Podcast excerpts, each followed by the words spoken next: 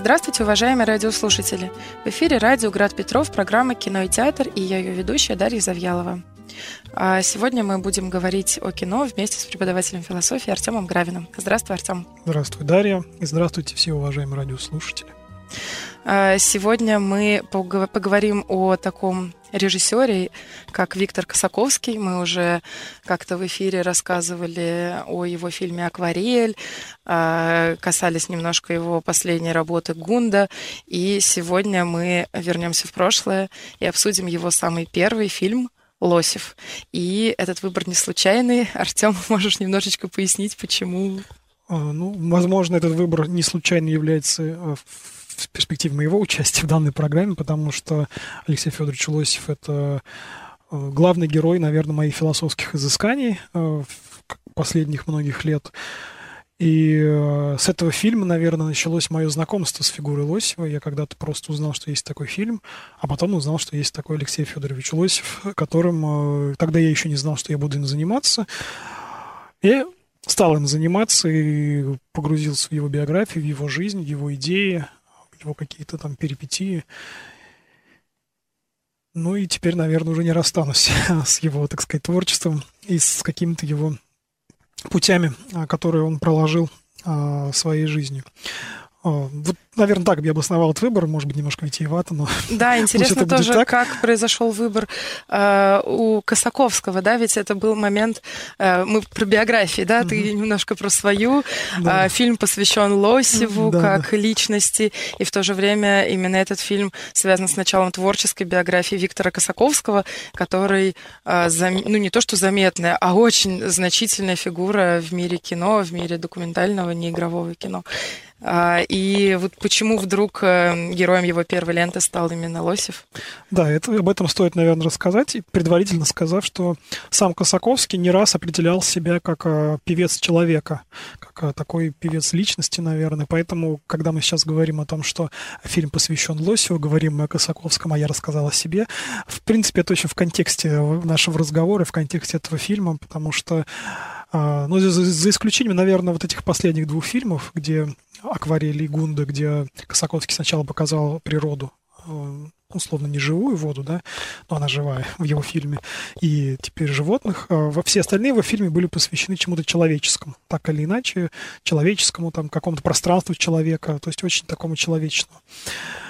Так вот, Косаковский э, такой вот петербургский режиссер. Он родился в тогда еще Ленинград, да, 61 год, и учился в Ленинградском э, институте но изначально хотел стать оператором. Вот у него была такая идея, вот он, э, так сказать, 79 -го года отучился, там по разным, там, естественно, тогда было все со сложностями разными связано. И, э, будучи еще молодым человеком, ему попал в руки какая-то вот из копий книги диалектики мифа Лосева, книги довольно скандальной, э, книги, которая, за которую формально Лосева посадили, отправили э, строить Беломор-канал, э, отправили в лагерь.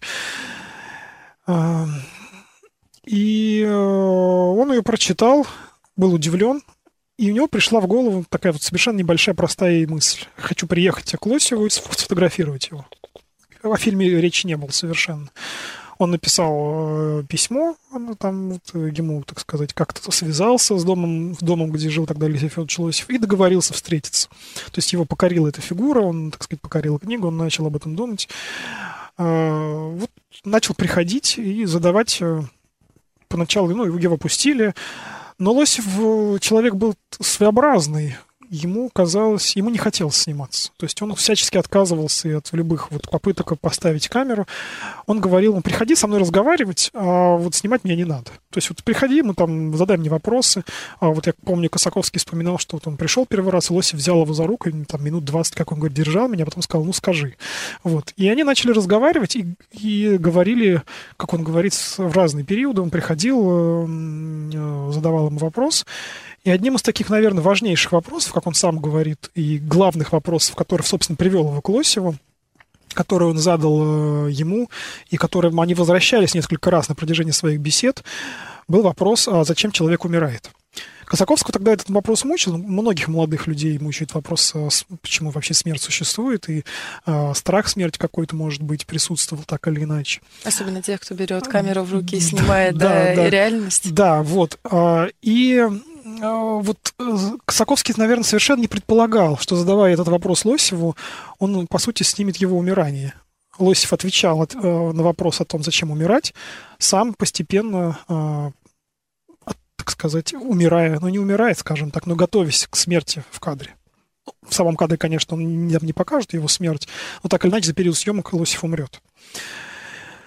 А, вот это, наверное, очень символично и очень, так сказать, э, в какой-то степени для, может быть, самого Косаковского так э, эпохально. Вот, как он сказал, он именно э, начав снимать этот фильм, понял, что он будет режиссером, а не оператором, потому что он понял, что он должен создавать кино, не снимать, а именно создавать. Ну да, как будто бы это взаимодействие с Лосевым для самого Косаковского было тоже каким-то таким духовным рождением. И э, еще факт про Косаковского, это его тоже характеризует несколько как такого творца.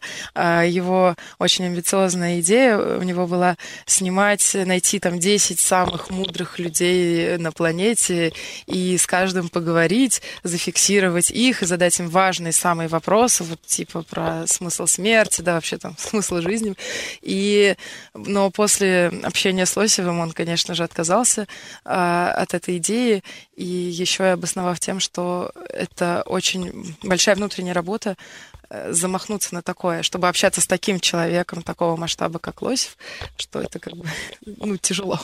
Да, он, он даже признавался, что после вот этого фильма, после выхода уже, после того, как фильм был закончен, и его показали, там, даже на фестивале он попал на несколько, а, после выхода этого фильма он понял, что он не может снимать что-то легковесное. Вот у него теперь этот фильм лежал как таким не то чтобы грузом, а ответственностью, потому что а, во-первых, он очень боялся его выпускать. Он долгое время оттягивал момент выпуска. Он не показывал э, Лосевым, ну, Лосеву и Азальбекину Тахагоде э, результат. Он ну, стеснялся, он думал, что это вот какая-то ерунда получилась, совершенно такая ну, глупость. Но фильм так или иначе был закончен, он был выпущен. И после этого он уже снимал э, фильмы менее, так сказать, э, тоже какие концептуальные в какой-то степени, но менее масштабные. То есть масштабных личностей в кадре больше не было действительно. Но да. Э, в плане личности, да, но масштабы-то у него как раз да, глобально. росли все больше. Да, то есть вначале он снял фильм «Среда», который, ну, там, «Среда», 19 июля 61 года, это фильм с названием, ну, это дата его рождения, скажем так, которую он отыскал людей с той же датой рождения в Петербурге, в Ленинграде, да, а, в Петербурге тогда уже, и посмотрел, как этот срез общества, срез людей, которые родились с ним в один день, что, что же, как они живут. То есть для него было важно показать вот эту реалию его же, его же поколения, такого вплоть до точки. А, был фильм «Беловы» о семье, а, был фильм «Тише» о... Э, э, этот фильм тоже, мне кажется, вообще... Это фильм вообще первый, который я увидел Кусаковского, который он снял в окно своего дома. Вот он весь год ставил камеру и посмотрел, как там ремонтируют да, дорогу. я тоже именно после да, этого фильма так... стала смотреть Косаковского. Он комедийный такой фильм, очень советую тем, кто хочет именно комедию посмотреть. Был фильм «Свято», посвященный ребенку, который впервые видит зеркало, вот это вот момент. Ну, или впервые видит большое зеркало, там надо уточнять этот момент, а, что он начинает себя узнавать, вот этот вот момент себя, вот он зафиксировал на камеру а, и потом пошли уже такие глобальные проекты, вроде «Дозраться от антипода», э, когда, он, когда Косаковский получил возможность путешествовать по миру, э, снимать такие вот уже э, на очень такую мощную камеру на современную, в отличие от там тех этих ручных камер, которые он снимал там когда-то, ну не ручных, там попроще, пленочных камер. И вот акварель, который, собственно, обсуждали, и Гунда, теперь уже 20-й год. Вот, вот, собственно, вся фильмография, можно так сказать, и так ее рассмотреть. Но начинал он действительно с Лосева, и это э, был как он сам признавался, такой уникальный с точки зрения даже э, киномастерства проект. Все, все просто потому, что у Косаковского не было пленки, то есть не было на что снимать.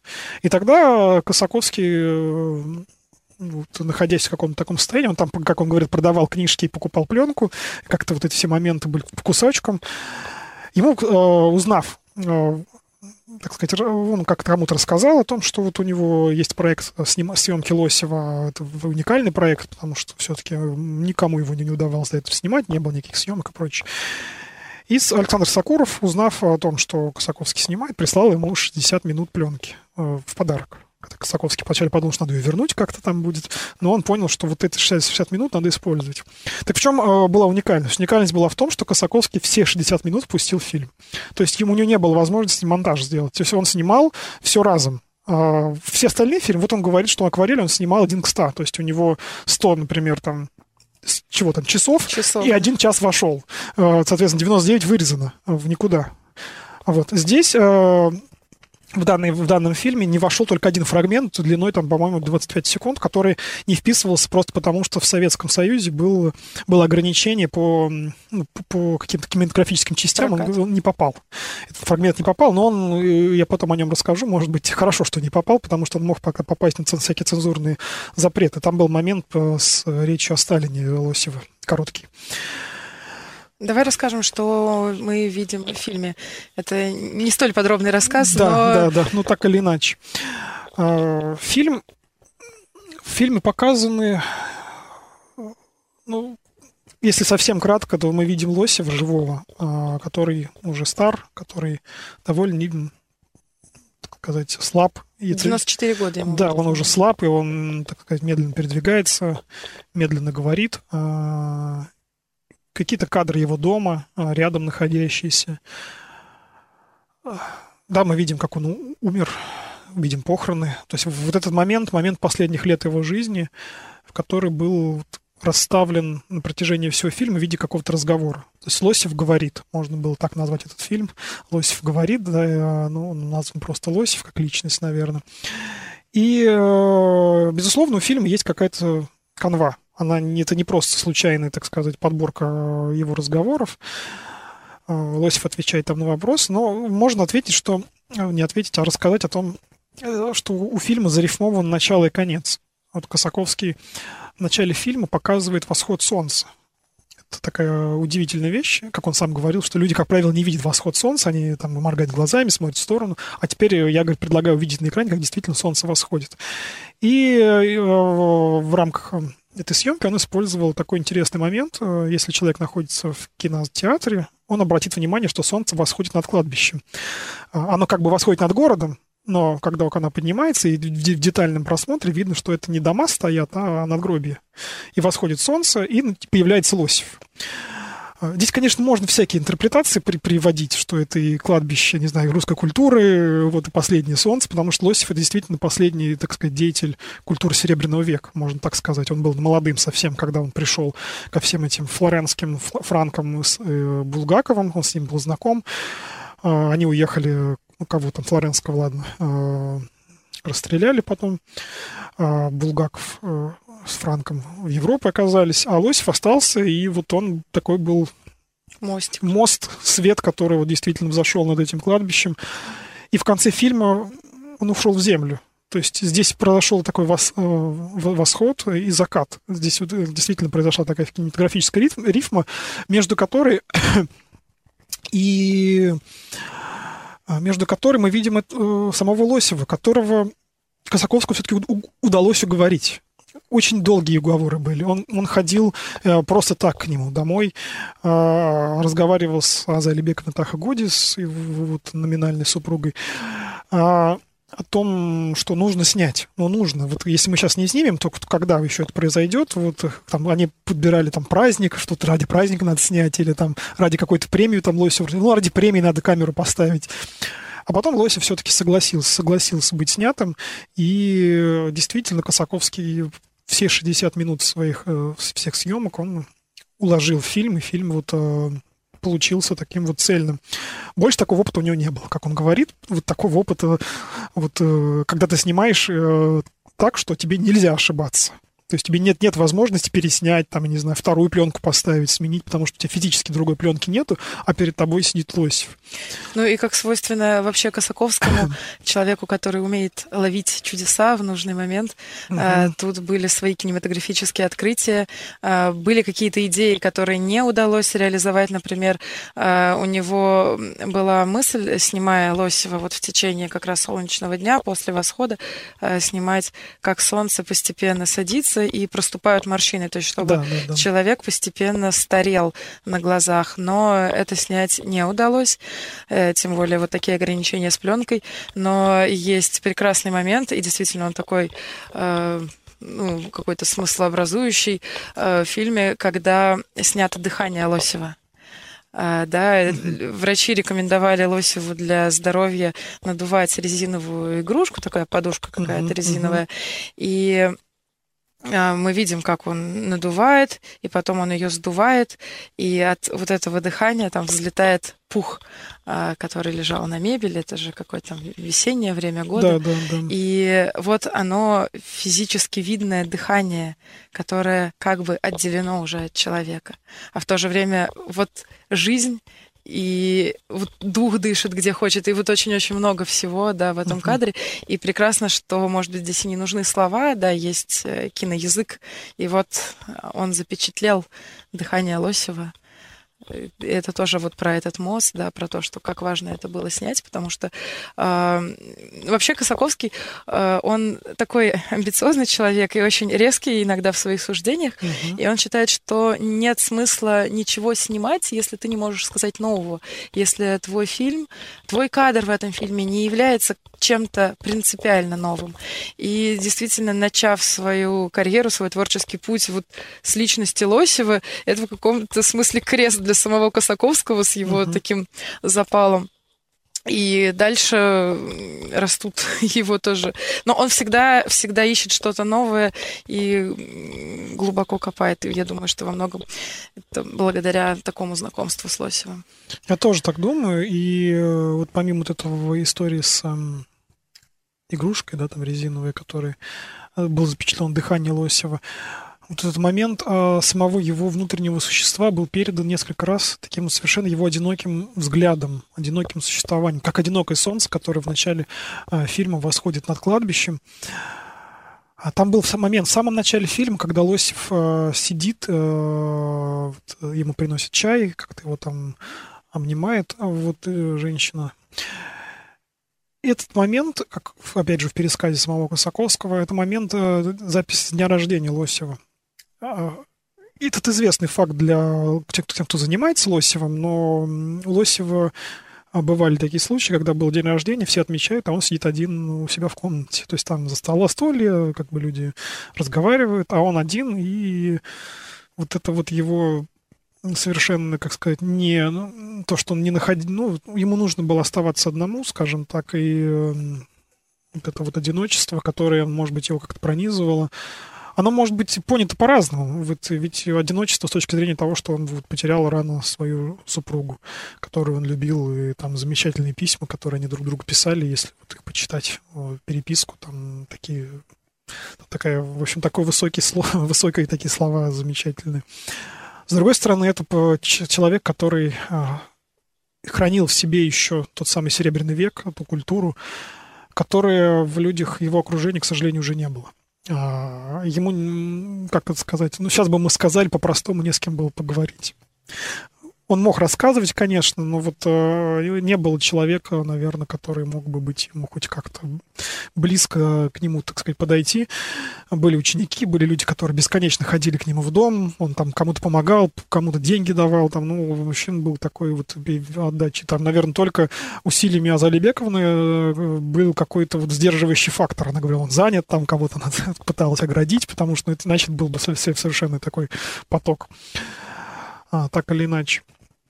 И, наверное, этот э, вот его подвиг, подвиг его одиночества, такого одинокого существования, который вот он перенес, он э, сыграл свою немалую роль. Действительно, он сумел практически до конца Советского Союза донести э, донести вот, этот, вот эту идею, которая, на которой, которая на него легла. Ведь это тоже определенный груз. Ведь быть таким вот философом, который есть в России, который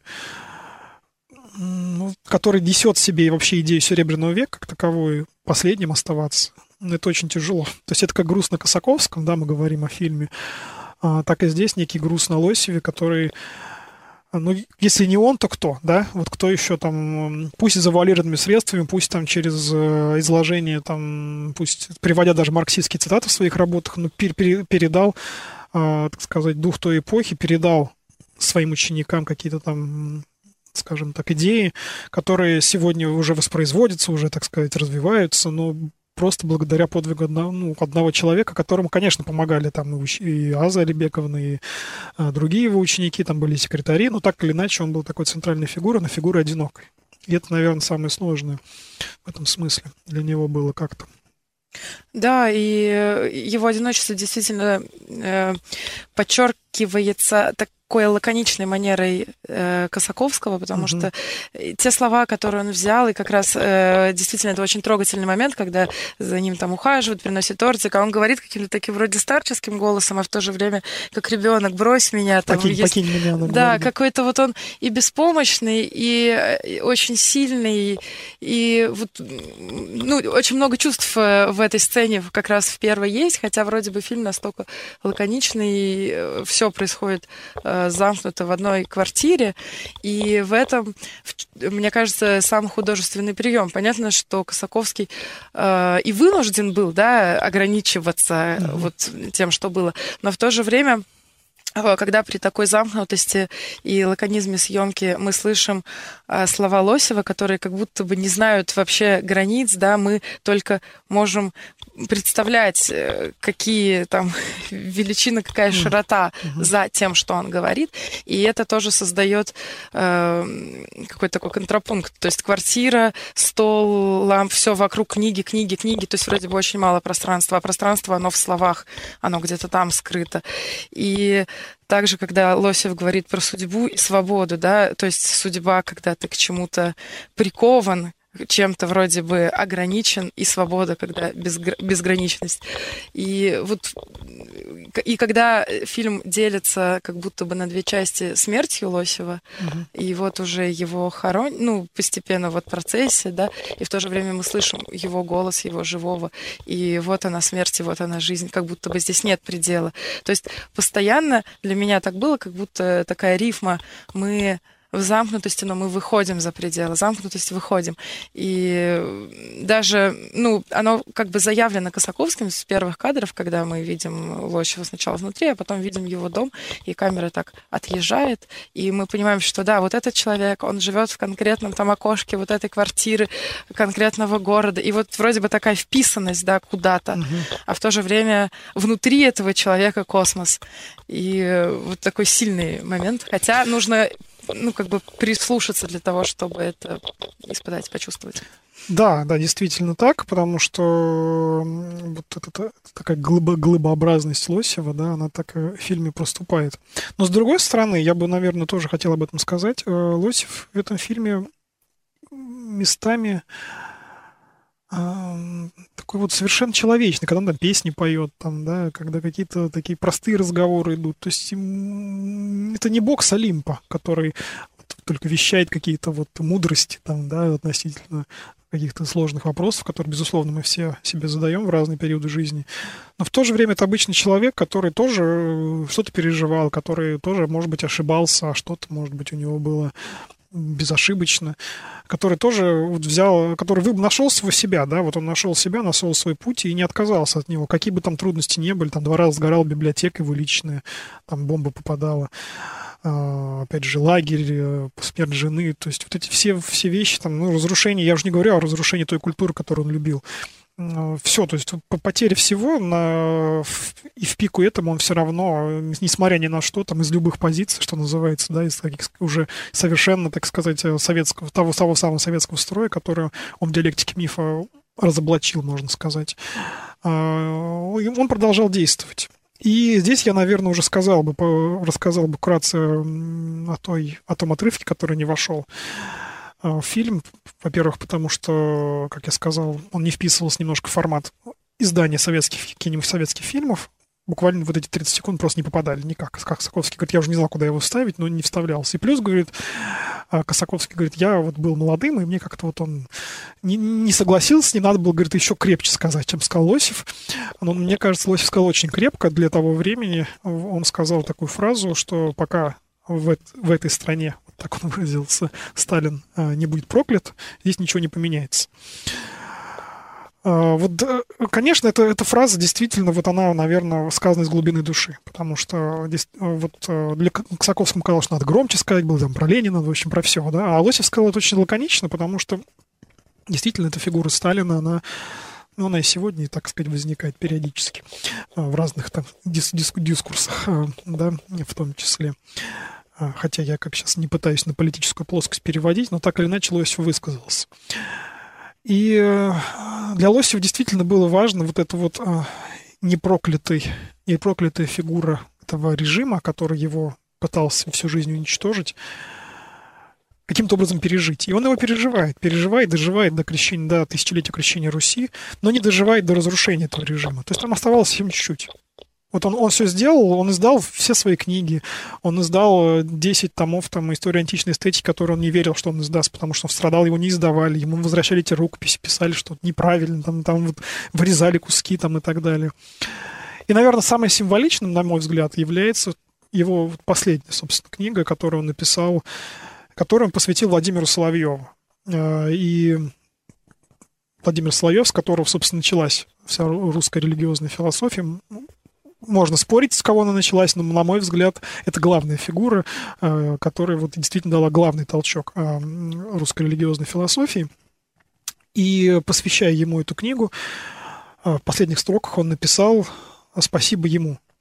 Такая благодарность, благодарность своему прошлому, благодарность вообще той религиозной традиции, религиозной культуре, которой он принадлежал, и вот поблагодарив Владимира Соловьева, который, конечно же, там можно, он, он в этой книге его и ругает, там книга довольно толстая, а, по-разному, разные оценки ему произносит, но говорит ему спасибо, потому что, наверное, а, вот то, что он нес, а, когда-то передал ему, не лично ему, конечно, Соловьев, там через э, еще кого-то, там через, может, Вячеслава Иванова, который Лосев считал своим учителем, которого Лосев считал своим учителем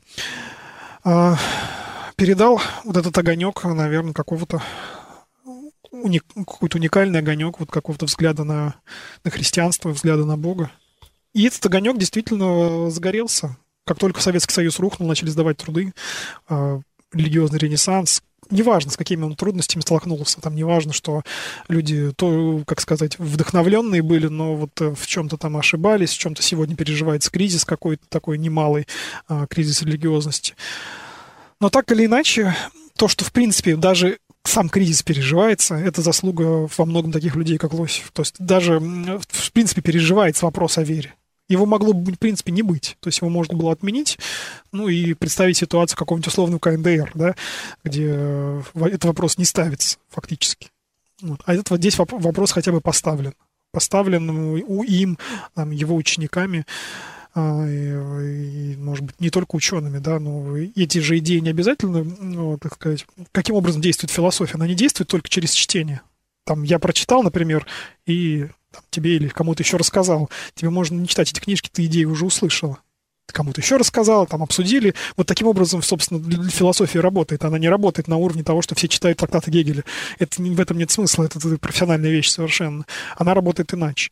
И вот таким образом он, так сказать, передал э, своей жизнью своим, а, своими ответами на вопрос, в том числе на вопрос Косаковского, который он тогда не очень понял. В ответ, конечно, такой довольно-таки тяжелый для воспринимать его, даже и сейчас я его произнесу, этот ответ, он многим радиослушателям, скорее всего, покажется сложным довольно-таки этот ответ, когда Косаковский спросил все-таки, добился у Лосева, зачем человек умирает, он сказал, что это акт божественной любви.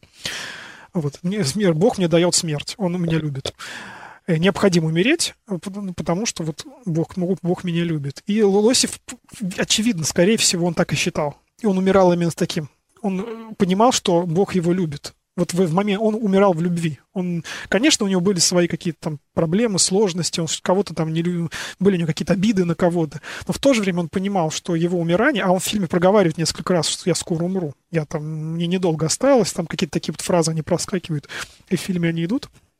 Но в то же время он понимал, что его смерть грядущая, она уже была близка. Он действительно уже закончил практически все свои дела, то есть он как-то умудрился прожить так, чтобы заделать дело и потом умереть. То есть э, он боялся, что не выйдет история античной эстетики, которые, ну, которые последние тома уже выходили.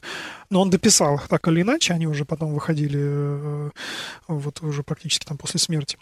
А, и он понял, что вот ему было вот эти отведены, вот это отведено время, он его использовал. Косаковский тоже в этом плане как тот, кто передает этот огонек, огонь, да, потому что даже если он не понял тогда ответ Лосева, то он его смог передать, да, и в той форме, не нарушив, как, да, всегда у документалиста такая большая ответственность, угу. когда он монтирует, да, или что-то делает с лентой. И здесь выбор Косаковского ничего не вырезать практически, угу. да, и он смог это передать.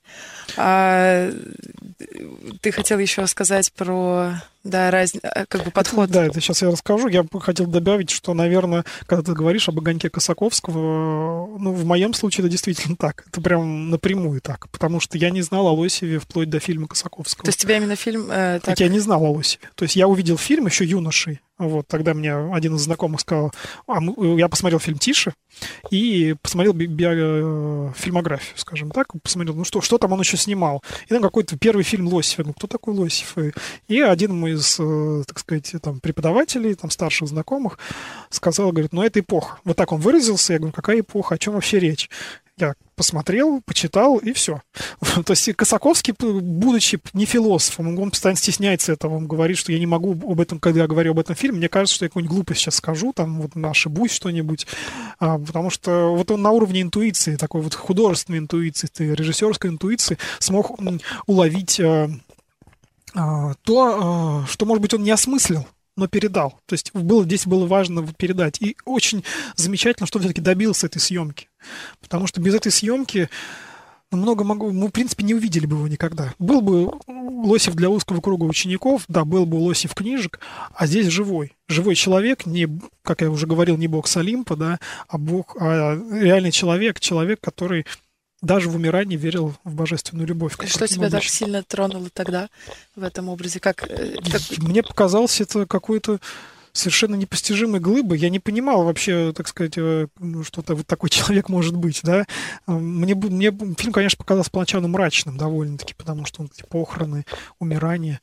Но вот сейчас, спустя время, я понимаю, что нет. Он там живет, и когда он говорит на фоне э, похорон, он остается живым. Вот в чем дело. То есть вот этот момент говорящего человека на фоне гроба, как Косаковский говорит, он не встречал больше в мировом кино ну, может быть, у него есть какой-то момент тщеславия, да? Вот, не встречал больше в мировом кино таких кадров. Я тоже не встречал, не знаю, я вот тоже много смотрел, ну, чтобы на фоне гроба говорил мертвый. Может быть, и есть, да, сейчас я не Ну, вспомню. оно очень, вроде бы, с одной стороны, просто, да. а с другой стороны, да, создает вот это ощущение, что неважно, умер да. ты или не умер, угу. ты жив. И это прям вот очень лаконично и легко считывается. Да, да. И, собственно, вот получается такой вот э, действительно, э, действительно подчеркивается некое присутствие, присутствие самого Лосева в кадре. И э, я бы, я уже, мы с тобой перед, перед передачей немножко говорили об этом, я, как ты сказал, хотел э, упомянуть о, собственно, методе Казаковского, потому что о фильме мы так поговорили, и вообще понять, что мы, что мы видим. Как правило, для нас кино это, это художественное произведение. Есть э, сюжет, есть начало, конец, и э, э есть, э, так сказать, э, какой-то линия повествования, актеры, да, вот, но кино же оно зарождалось не совсем так, таким, да, оно зарождалось все-таки в виде съемок на без, ну, без актерских съемок, то, что мы называем документалистикой, да. Так вот, на мой взгляд, и не только на мой взгляд, кино э, следует делить на такого же типа кино следует делить на неигровое и документальное. Вот под документальным фильмом я бы понимал, наверное, э, фильмы в стиле ну, каких-то передач на National Geographic, когда есть э, съемки чего-то, и есть комментарий, закадровый комментарий, то есть есть некий шаг от того, что мы показываем. То есть телевидение. Телевизионные передачи, да, в какой-то степени телевизионные. Можно это быть не, не только телевизион, это может быть фильм о ком-то, а, но, как сказать, например, фильм, посвященный какому-нибудь человеку, он там биографии его рассказывается ну, подробно. Как да. телеканале «Культура» условно, да, условно телеканал «Культура», да, который вот воспроизводит человека, который вот о ком-то. Он когда-то был, он где-то там, а не игровое кино, оно всегда как будто бы ближе оно э, создает присутствие, э, зритель, ну, присутствие героя около зрителя. То есть здесь нет вот этого отделения, нет комментатора, например. То есть в фильме Косаковского Лосев нет человека, который комментирует за кадром, что же мы видим. Вот, вот, вот Алексей Федорович Лосев, можно было сказать, да, он родился там, и рассказать вот эту историю, тут же сделав два шага от него назад. То есть он становится таким объектом исследования, такой вот ну, научным таким оператором там, да. Вот. А здесь камера действительно, она вот поставлена, и она живет, живет и, и общается с тем, э, о ком идет речь. То есть она эм, ну и таким образом это фильм не только о человеке, какой бы он ни был огромного да. масштаба, он становится некоторым фильмом-образом.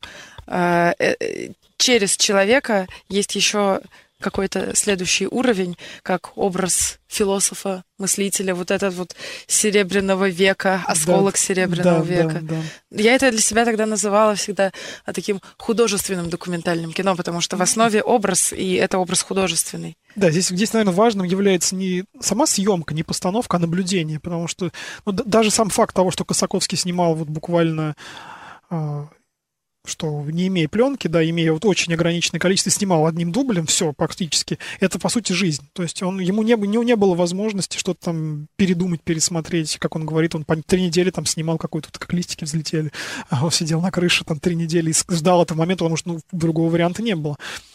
А, понятное дело, что был потом монтаж, и монтаж создает какую-то художественную, художественную линию повествования. Но так или иначе, здесь наблюдение как таковое, разговор, непосредственно вслушивание в, образ Лосева, в мысль Лосева, она оказывается, а, наверное, первичным перед тем, перед э, рассказом о том, о том, э, то есть здесь нет дополнительного рассказа о, о, о нем, о человеке как таковом, о Лосеве, например.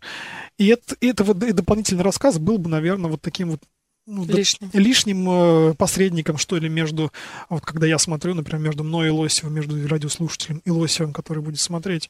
Здесь есть живой человек, пусть э, мы видим его небольшой кусочек, не всю его жизнь, мы не знаем из, из этого фильма мы не узнаем подробности об его детстве, там, о там, лагере, о выходе его книг. мы видим кусочек живого человека, как будто мы пришли, действительно сели с ним за стол и поговорили, а еще потом похоронили. Э, в этом плане в таких фильмах э, не игровых, да, не mm-hmm. просто документальных важна и сама история создания, потому что вот все, что мы рассказали э, раньше, да, про э, то, как у Кусаковского было мало пленки, про mm-hmm. то, что это его первый фильм, оно все как бы позволяет автору э, стать не тем, кто создает какую-то вот искусственную реальность или хочет что-то рассказать, а как некоторый проводник той реальности, которая и так уже есть и происходит, и он становится вот посредником. И от этого действительно исчезает время, когда ты смотришь эти кадры, э, ну, оно само как-то входит в тебя, и какой бы ни был он лаконичный, э, там, черно-белый, на не очень там качественный, сейчас вот я то, что смотрела, как бы какая-то пленка так себе, но это все не важно, потому что передается сама суть того, что снимается, и это, ну, как бы часть опыта, становится частью опыта зрителя.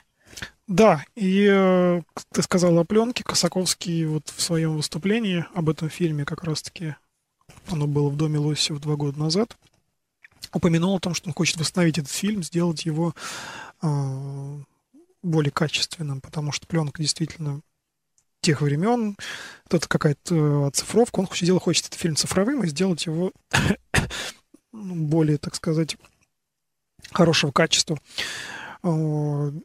Тем более, что он действительно считает э, ряд кадров из, из этого фильма, опять ту же историю с подушкой, вот с этой вот резиновой, э, он считает, что это чуть ли не лучше, что он снял когда-либо, потому что он действительно поймал, как он говорит, дыхание, да, и я думаю, что он это сделает. Вот, э, может быть, не сейчас, может быть, чуть попозже, когда карьера будет уже подходить к концу, и это будет действительно красивым финальным аккордом а, для всего вернуться, его творчества, да. да, вернуться в это начало, потому что, ну, даже просто сопоставить, как он снимает сейчас, как он снимал тогда, это такие вот две противоположности в какой-то степени. Ну, не противоположность, а технические противоположности, ну, да. Путь тоже, да. да очень такая сейчас времени. такая дорогая камера, вот эти очень выверенные, выверенные, там четкие кадры, там, которые вот можно расширять до бесконечности, они уже такие вот очень-очень четкие. И тут а, фильм снят на какую-то пленочку, там, которую вот можно с ноутбука смотреть и э, принципе.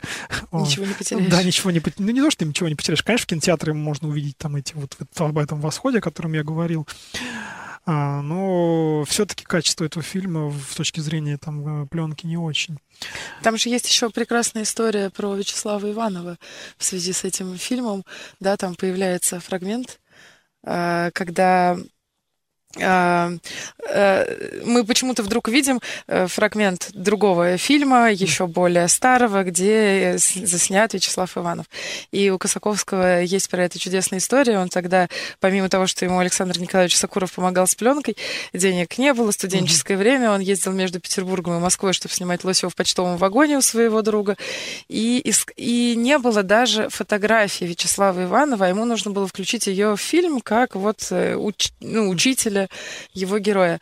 А, и друг перекидывал мешки с корреспонденцией, вдруг выпала э, карточка и брошюра даже Вячеслава Иванова, и там была э, фотография. И э, Косаковский обратился вот к кому-то из респондентов и сказали, что есть не только фотографии, есть еще и фильмы. Они угу. выслали ему фильмы, он взял вот этот фрагмент в свой фильм. И это тоже, ну вот про то, как создаются неигровые фильмы, как будто бы само вот реально реальность, да, она в них включается, она действует. И Косаковский, у него очень много всяких размышлений в журнале там «Искусство кино», по-моему, в «Сеансе» тоже прямо его изречение, потому что он тоже философ про свое творчество, про uh-huh, кинорежиссера. Uh-huh. И э, да, он такой как бы строгий, с одной стороны, к требовательный очень к тому, кто берется за камеру, кто вообще собирается сказать некоторое сделать высказывание, угу. но в то же время зато очень интересно даже его читать размышления. Я рекомендую тем, кто интересуется кино и Косаковским, просто почитать. Впечатляет. Да, действительно, это такой вот э, мыслящий режиссер, мыслящий режиссер, хотя он стеснительный получается, но с другой стороны и э, именно резко высказывается, да. Так а, ну вот про резкость есть пример из э, Кита, он там вел мастерскую для студентов, была единственная проба, э, и он вышел из аудитории, потом вернулся и сказал, что изменилось. И никто из студентов не ответил, и он сказал, все, все свободны, потому что он то ли какую-то пуговицу на рубашке сменил, mm-hmm. то ли расстегнул, а этого никто не заметил ответил, он сказал, типа, вы не документалисты. Ну, это про... Это, может быть, ну, немножко такая легенда, но, тем не менее, э, больше курсов он не набирал в КИТе, как минимум, точно. Я понимаю, да. Но тут очень важно, действительно, потому что для него в том же самом в этом фильме, о котором мы сегодня говорим, были э, важны такие детали, которые э, нужно было поймать. И не имея этого чутья, в его случае фильм мог не состояться, конечно же. Можно было там, не знаю, полчаса пленки просто угробить, например, на какой-нибудь ошибке, там, на, там упала что-нибудь, камера там или еще что-то. А, вот Но главное все сделать вообще не так, да, если да. включить больше самого себя какого-то да, вот этого да, он... вот, а он требует убрать свое эго, почему, и тогда откроются глаза на реальность. Безусловно, ведь есть режиссеры, ну, вроде, например, Вернер Херцог, да, который, когда снимает документальные фильмы, он очень любит вмешаться в процесс, то есть он там поговорить, там влезть, вот э, а, управлять непосредственно во время съемки, э, съемок э, той реалии, тем реалиями, которые он э, отображает в кадре.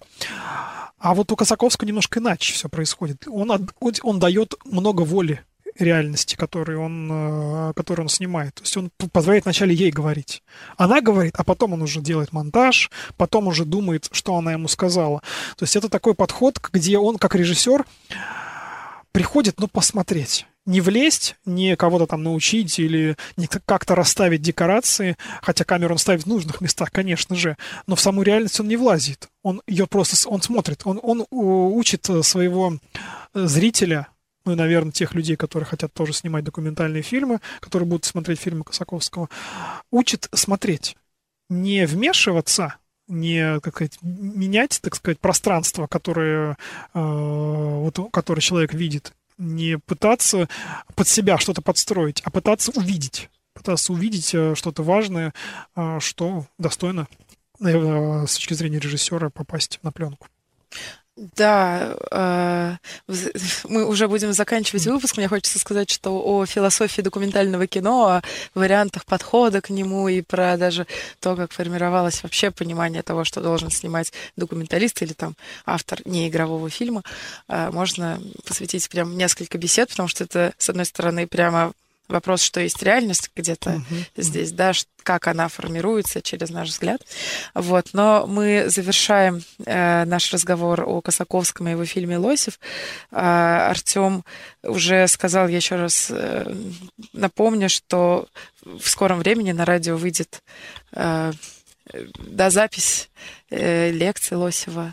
А, нет, мы, мы бы хотели, э, по крайней мере, об, обсудили уже этот момент относительно того, что, чтобы организовать э, такие комментированные чтения его главной работы «Диалектика мифа», о которой мы сегодня говорили, и который, э, на мой взгляд, э, является такой вот центральный, центральным трудом эпохальным трудом и судьбоносным для Лосева трудом, э, который мы хотели обсудить. Да, это анонс без конкретных дат, а анонс про нашу программу в следующий раз. Также с Артемом мы поговорим о фильме «Давженко. Земля». До свидания, дорогие радиослушатели. Всем всего доброго. Читайте Лосева. Читайте Лосева. Читайте Лосева. Читайте